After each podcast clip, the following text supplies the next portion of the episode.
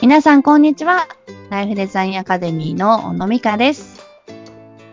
インタビュアーの高須幸子です。小野さんよろしくお願いします。よろしくお願いします。はい。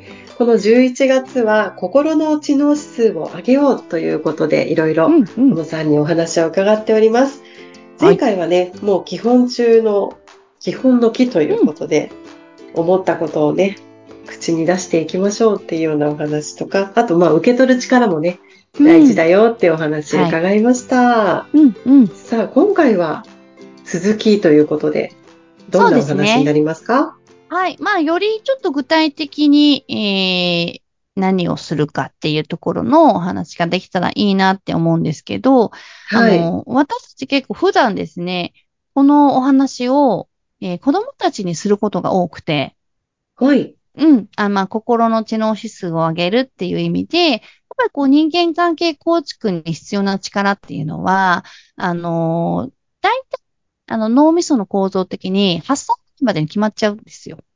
はい。うん8。歳。はい。その感情表現をするとかっていうですね、あの、はい感覚とか感情に、感性とか、そういう感にまつまる力っていうのは、あの、うん大体、まあ、あの、8歳、9歳ぐらいで、えい出来上がるんですね。はういん。ので、できるだけこういう学びは早い方がいいよねっていうことで、子供たちにお伝えしてるんですけど、はあい。の、一般的にこう心理学とかの学びって、まあ難しいじゃないですか。そうですよね。うん、ううん。ん。だから子供たちに伝えようと思うと、すごく難しすぎたりするので、あの、極限で簡単にできる方法に、まあはい。、あの、作ってですね、それをお伝えしているんですけど、うん。意外とこれが大人にも好評で、うん。まあ、難しいより簡単にできた方がいいです。ですよね。そうですよね。ううん。ん。なので、あのーとてもシンプルで簡単な、えー感情の扱い方をお話をしていますので、今日もね、あの、そちらをお伝えできたらいいかなと思っているんですが、はい。はい。感情をね、適切に扱うには、えーやることは2つしかないんです。 2つでいいんですかはい、2つです。はい。はい。はい。で、一つ目は何かというと、自分が今、どんな気持ちでいるのかをちゃんと認識するってことですね。ううんん。はい。まあ私たちは感情を見つけるっていう言い方をしていますが、うん。いろんなことをおそらく一日の中で私たちって感じているんです。はい。うん。まあテレビをぼーっと見ながらでも感じているし、うん。ね、お外の景色を見ながらでも、例えば、ああ、そこに新しいお店できたんだとか、えー、かわいい、美味しそうとか言って、あの、そんなに心がウキウキしなくても思ってたりするんですが、ぼーっと。ううん。うんん、うん、うん。で、いちいちね、それね、キャーとかわーとか言ってたら、まあ、ちょっと疲れたりもするの で、ね、はい普通に大人の人だったら、こう、ぼーっとしながら、でもいろんなことを感じてたり考えていたりするわけですよね。うん。はい。うん。その中で、えーまあ、強く感じたもの、うん、を思い出して見つけるっていうことをやっていただきたいんですよ。うん。はじゃあ、例えば高須さん、昨日一日を振り返っていただいて、い。ね、なんか思い出される感情みたいなのってあります思い出される感情としては、うん。昨日はなんかあの、うん。夕飯の時に家族が久しぶりに全員揃ったので、おー鍋をみんなで囲んだんですよ。うんだからその時に、はいあ、今日はいいな、みんな揃っててよかったなうんうっていう、んうんそういう感情になりましたね、昨日は。素晴らしそれい、が素一晴ら番しかい。な。うん。うんはい。うんうんうんで、これって、私が質問しなかったら、うん。忘れてるんですよ。確かに。多分その時は思ってたと思うんですけど、そうそうそう。改めてこうやって考えることはないですね。昨日って、うん。ただ私にとってはただ何の変哲もない普通の一日で終わらせてるんですよね。うん。ん。でも、ね、振り返ってみると、あ、そうそう、あの時間めちゃくちゃいい時間だったんだよねって思い出すことができるじゃないですか。はい。うん。それが見つけるっていう作業です。へー。でね、あのね、感情って時間とか空間を超えてくるんですね。うん。はうい。ん。なので、うんうん今別に家族目の前にいないし、鍋つついていないけど、はい。こと思い出すと、その時の感情って感じることができるんですよ。ああ、なんかわかります。そうですようんうねん。ちょっとそ暖のこかとくなっ考てえたきだたけで。り、そう、ほっこりしたり、うん。ええー。なので、あの、振り返ってね、もう一回感じてあげるっていうのは、すごく大事なことなんです。う。うんん。うん。それがその時の感情を見つけられたってことになるんですかそうですね。ね、おまーあ、あの、それは、あの、過去の話なんで、のであ、まあ、は昨い日の話っていうと、わすごくわかりやすいので、今やったんですけど、はい。今とか、今日とか、うん。うん。今の中で、えー何を感じてるのかなとか、どういう気持ちがあるんだろうなっていうのを、まあはい。見つけてあげる。昨日とか今日の話だったらすぐ思い出せたりとかね、すると思うので、はい。こまめにそれを拾ってあげて、えー自分でね、えー見つけるっていうことをまずやっていただきたいんです。ううーんん。はい。わかりました。うん。で、まあ見つかりますよね、今みたいに。はい。うんはい。で、見つかったら、やることは、えー一つで、まあ一つっていうか、はいまあ一つのようで二つなんですけど、はい。みたいに、なんかすごくいい感じな感情はい。の場合は、思い出して、ニマニマしてほしいんですね。お ー。はい。あ、そうそう、私こういう風にいい気持ちになった、なった、みたいな感じで、もう一回味わったり感じたりしてほしいんですよ。おー。はうい。んそうすると、昨日がなんだかとっても素敵な日だったようにうん。思えるんですね。思いますね。うん、うん、うん、うん、うん、うん。で、これって、昨日は昨日でもう終わってるから、何にも変わらないんだけど、はい。でも自分がそこに見つけ、感情を見つけて思い出して、もう一回感じてあげるだけで、すごく素敵な状態に変わるっていう、もうこれってもう魔法のようなことで、本当で すね。いや、皆さんもちょっとやってみてほしいです、これ。いいですよ。あの、昼に食べたカツ丼が美味しかったとか、うん。ね。で、なんか一口食べた時に、うわ、何このカツ丼みたいな。卵がトロトロで、カツはサクサクして て、うわっていう感動を味わうだけで、なんかちょっとその時のね、あの、嬉しい気持ちがもう思い出されてたりとか、はい。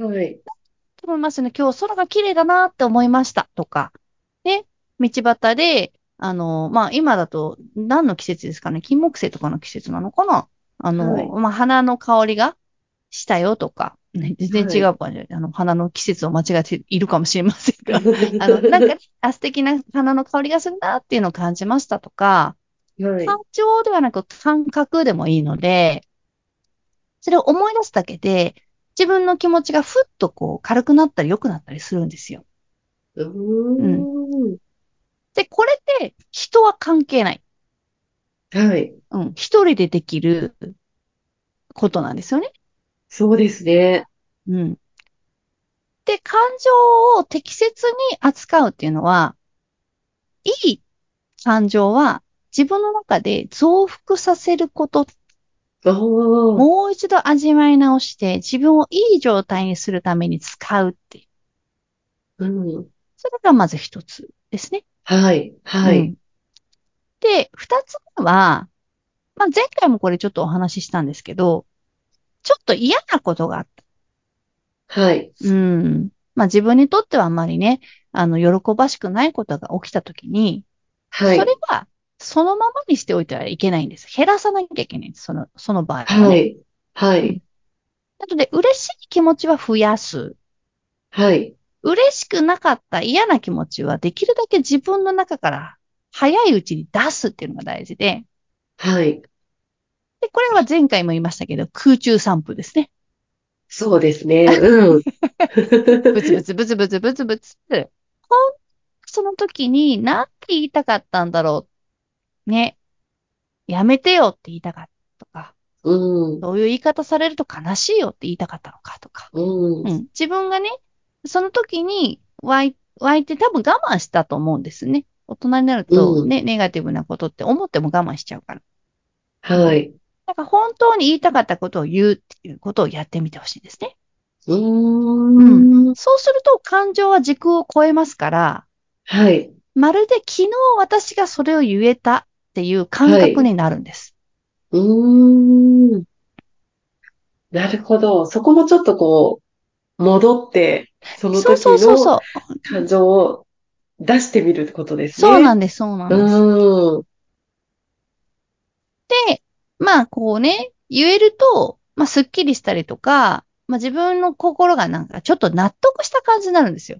うん。う。うんで、まあ、専門用語で言うと完了っていうふうに言うんですけど、はいそ。の出来事に対しての気持ちが、まあ、決着がついたみたいな感じの状態にできるんですね。うんうんうんはい。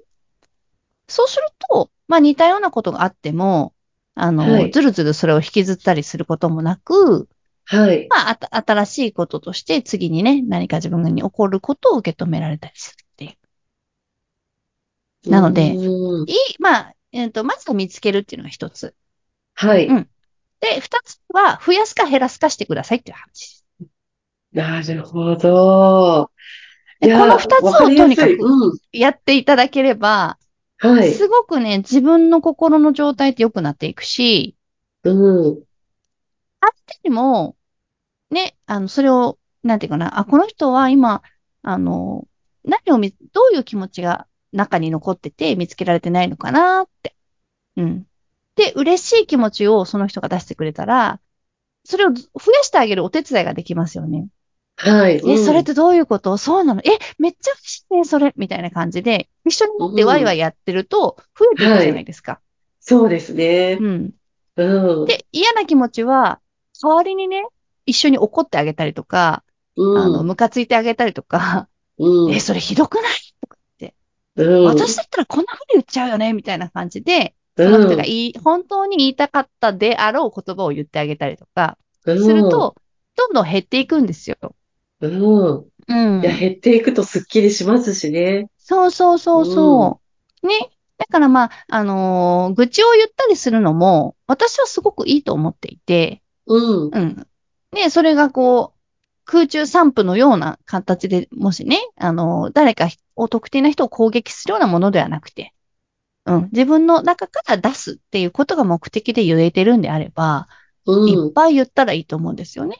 はい。うん、うん、うん。うーん。いや、なのとでてもシンプルなステップですけれどもね。そうなんです。そうぜひやってみていただきたいです。はい。こう改めて聞いてみると、あ、そうかって思うし、やってない方もたくさんいると思うので、ちょっとね、今回このお花さんのお話聞いて、うん。皆さんやってみていただきたいと思います。小野さんのお話もっと聞いてみたいという方、はい、メルマガのご登録よろしくお願いします。ポッドキャストの説明欄にご案内掲載されています。それでは今回のお話ここまでとなります。小野さんありがとうございました。ありがとうございました。